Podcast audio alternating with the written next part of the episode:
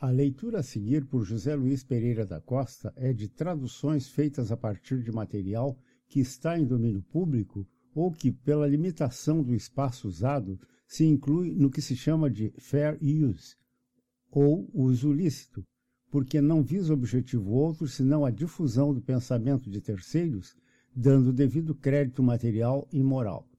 Este material visa pessoas e instituições de amparo a deficientes visuais que poderão usá-lo livremente, inclusive fazendo cópias. Não poderá, todavia, ser comercializado em nenhuma forma.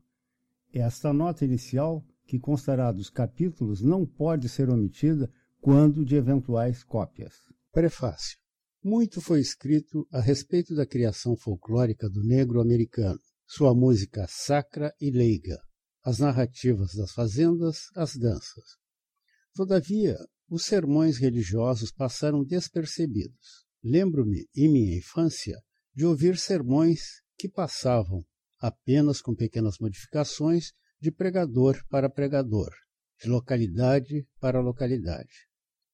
Tais sermões eram The Valley of Dry Bones, o Vale dos Ossos Secos, baseado na visão do profeta Ezequiel, 37 capítulo.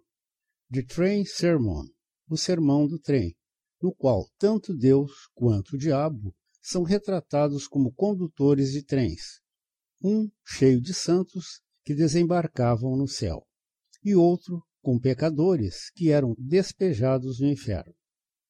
O Heavenly March, Marcha Celestial, que dava em detalhes a viagem dos crentes, da terra, passando pelos perolados portões do céu, até o grande trono branco. Então, havia o estereotipado sermão, no qual lhe existia tema definido, e que era muito usado.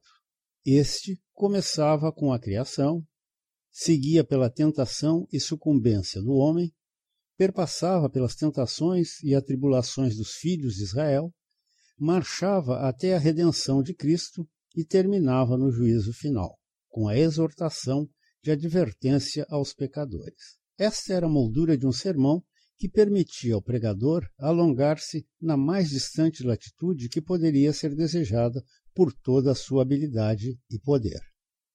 Havia um sermão negro que em seus dias era um clássico e muito conhecido pelo público.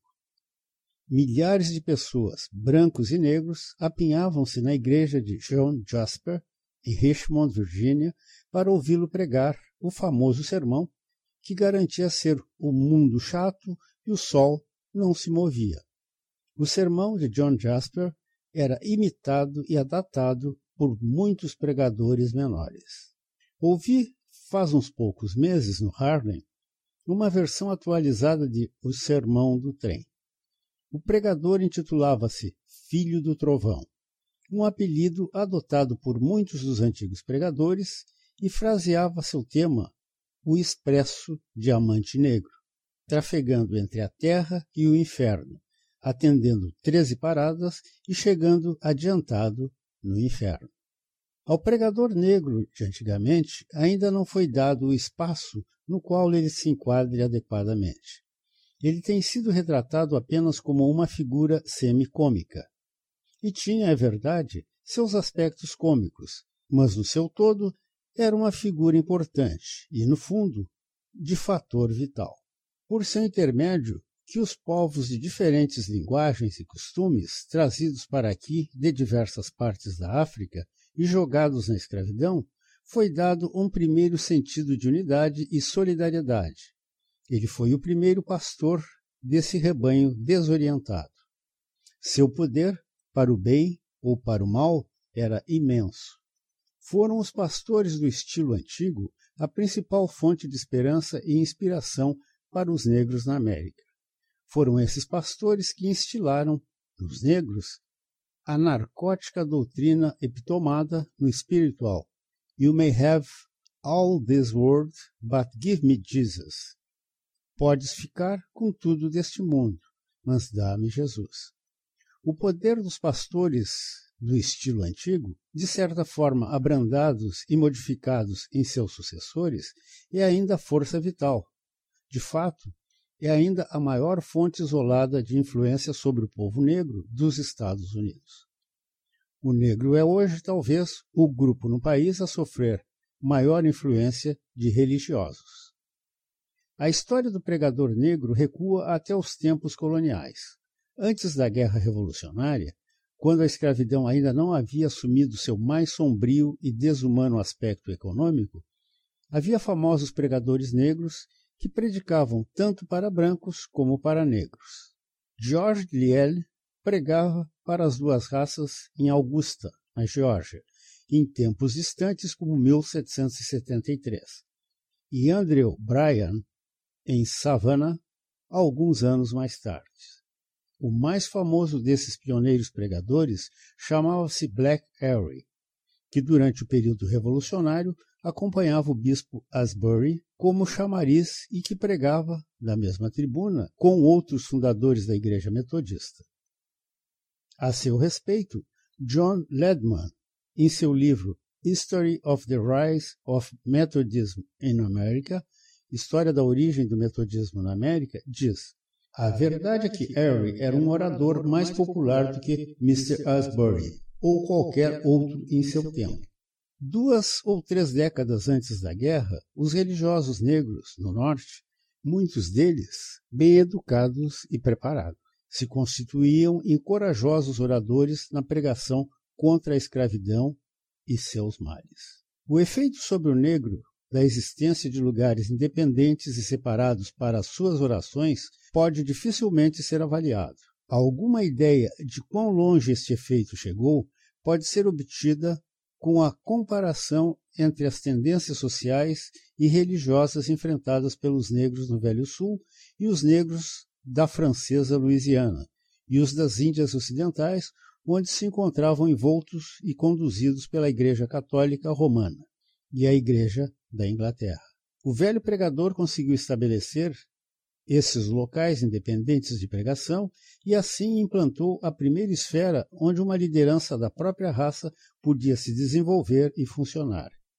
Estes grupos espalhados e comumente clandestinos cresceram de forma a se tornarem as organizações mais poderosas e ricas entre as pessoas de cor americanas. De outra forma, não fora esses locais de adoração, jamais teria surgido qualquer dos spirituals. O velho pregador era geralmente um homem de inteligência muito acima da média. Era frequentemente um homem de caráter positivo. Os mais antigos desses pregadores formaram, por certo, sua memória dos registros bíblicos através da audição de trechos das Escrituras, lidos por pregadores brancos em igrejas brancas, que permitiam o acesso de escravos. Eles foram também os primeiros escravos que aprenderam a ler e escrever, sendo que sua leitura se confinava à Bíblia, e especialmente às passagens mais dramáticas do Antigo Testamento. O texto servia principalmente como um ponto de partida e, comumente, não tinha qualquer relação com o desenvolvimento do sermão. Tampouco o velho pregador deixava de falar sobre qualquer texto dentro dos limites da Bíblia. Há a história de um pregador que, após haver lido uma passagem um tanto hermética, retirou os óculos, fechou a Bíblia com um estrondo e, a título de prefácio, afirmou: Irmãos e irmãs, esta manhã desejo explicar o inexplicável, encontrar o inencontrável, ponderar sobre o imponderável e sondar o insondável. O velho pregador negro, de talento, era, acima de tudo, um orador e, em grande parte, um ator. Ele sabia o segredo da oratória, que, no fundo, é a progressão de palavras ritmadas, mais do que qualquer coisa. Em verdade, eu testemunhei congregações se moverem em êxtase face à ritmada entonação de singelas incoerências. Era, entretanto, um mestre de todas as formas de eloquência. Comumente, possuía uma voz que se constituía em maravilhoso instrumento, uma voz que a podia modular de um sussurro sepulcral até uma retumbante trovoada. Seu discurso se mantinha de todo um tom de excitação que descia às vezes ao tom coloquial e noutras ao humor. Ele pregava um Deus pessoal e antropométrico, um céu ideal e um inferno fervente escarlate. Sua imaginação era audaz e sem limites. Tinha o poder de arrebatar seus ouvintes da mesma forma como comumente se deixava ele próprio arrastar. Nessas oportunidades, seu discurso não era o da prosa, senão que poesia. Foi a lembrança de tais pregadores que fez crescer a ideia deste livro de poemas. De forma geral, esses poemas se inspiraram em vagas memórias de sermões que ouvi sendo pregados em minha infância, mas o mais imediato estímulo de escrevê-los ocorreu muito recentemente. Num domingo em Kansas City, eu falava numa série de encontros que cumpria em igrejas negras. Quando terminei o quarto dos pronunciamentos, já passava das nove horas da noite, e o comitê me informou que havia mais um encontro em que eu falaria. Eu objetei, fazendo uma citação a respeito da disposição do espírito, mas das fraquezas da carne, pois eu estava muito cansado. Também me queixei do adiantado da hora, mas fui informado de que, para a sessão naquela igreja, estávamos no horário. Quando chegamos na igreja, um exortador estava recém concluindo seu tedioso sermão. Após o seu, não haveria nenhum dos breves sermões. Tratavam-se de sermões preliminares, apenas preparatórios para um famoso orador visitante. Enfim, ele se ergueu. Era um homem de coloração marrom escura, encantador em suas proporções agigantadas. Ele aparentava autoconfiança talvez impressionado com a presença de um distinto visitante na plateia, e começou um sermão formal dentro de um texto convencional. A congregação se mantinha apática e sonolenta. Sentiu que estava perdendo a audiência e sua oportunidade. De repente, fechou a Bíblia, saiu de trás do púlpito e começou a pregar. Iniciou a entoar um antigo sermão popular que principia com a criação do mundo e termina com o juízo final. De imediato havia se transmudado num outro homem, livre à vontade, dominador. A mudança na congregação foi instantânea. Uma corrente elétrica correu pela multidão. Era um momento vívido de palpitação. Num instante, o pregador os tinha sob controle. Ele era maravilhoso na forma empregada para transmitir, consciente e inconscientemente, sua arte. Começou a subir e descer do púlpito, no que se constituía verdadeiramente numa dança muito ritmada, e passou a entoar toda a gama de sua voz maravilhosa, uma voz, como dizer, não um órgão ou uma corneta, mas um trombone. O instrumento possuidor dentre todos os demais, do poder de expressar o amplo e variado espectro de emoções que se contém na voz humana e com maior amplitude. Ele entoava, ele gemia, ele implorava, ele bradava, ele verberava, ele troava. Eu estava sentado fascinado, e mais, eu estava talvez, contra minha vontade, profundamente mudado. O efeito emocional sobre mim era irresistível. Antes que ele houvesse terminado, apanhei um pedaço de papel e, de alguma forma, subrepticiamente, alinhei algumas ideias para o poema A Criação. Num primeiro impulso, o dialeto dos negros parecia ser o meio adequado para apresentar aqueles sermões de antanho. Todavia, como o leitor verá, os poemas não foram escritos dessa forma. Minha decisão de não usar o dialeto é dupla. Embora ele seja o instrumento adequado para dar voz a certas fases tradicionais da vida do negro, é talvez exatamente por isso um instrumento bastante limitado. Em verdade, é um instrumento enfeixado em duas limitações absolutas, o patético e o humorístico. Estas limitações não se devem especificamente a algum defeito do dialeto por ser dialeto, mas o modelo de convenção em que o dialeto negro nos Estados Unidos tem sido posto. Aos marcantes efeitos de uma longa associação da imagem do negro apenas como as figuras do preguiçoso e do despreparado. O poeta afro-americano deverá, com o tempo, ser capaz de quebrar esta moldura convencional e escrever poesia em dialeto sem o sentimento de que, na primeira linha, o leitor o colocará entre ser seu trabalho ou cômico ou trágico. Mas duvido que ele se empenhará em agir assim. Haverá de considerar como algo que não vale a pena. Em verdade, praticamente nenhuma poesia vem sendo escrita usando o dialeto por poetas de cor, de hoje em dia. Eles puseram de lado o dialeto e descartam a maioria do material e assuntos que integram a poesia de linguajar.